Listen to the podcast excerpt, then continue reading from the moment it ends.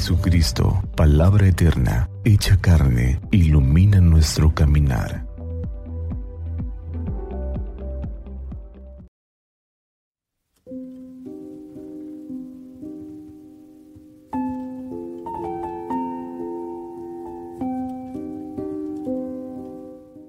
Viernes 4 de noviembre, viernes 31 del tiempo ordinario. Hoy, la liturgia nos presenta el Evangelio según San Lucas capítulo 16, versículos del 1 al 8.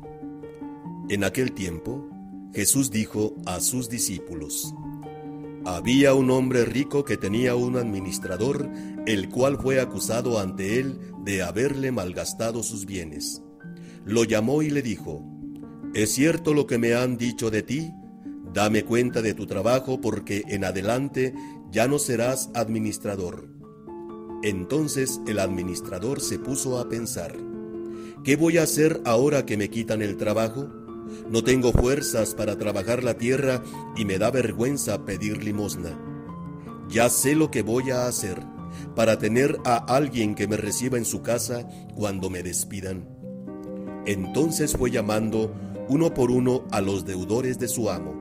Al primero le preguntó, ¿cuánto le debes a mi amo? El hombre respondió, cien barriles de aceite. El administrador le dijo, toma tu recibo, date prisa y haz otro por cincuenta. Luego preguntó al siguiente, ¿y tú, cuánto debes?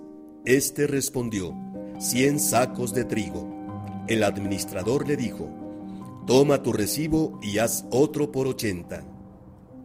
El amo tuvo que reconocer que su mal administrador había procedido con habilidad, pues los que pertenecen a este mundo son más hábiles en sus negocios que los que pertenecen a la luz.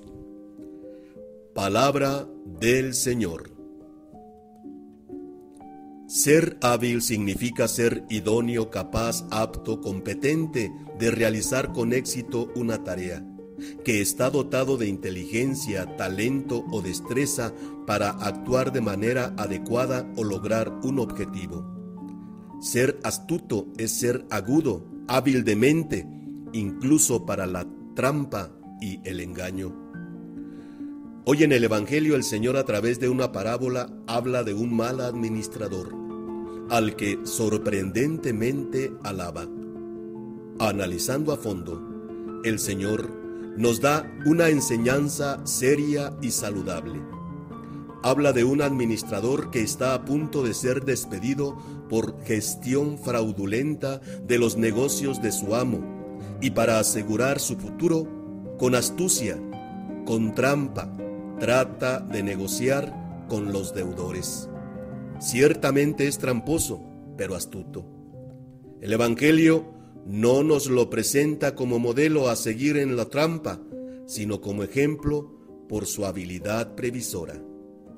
La enseñanza es hacer uso adecuado, con habilidad, de los bienes materiales, para que nos ayuden a nuestra salvación.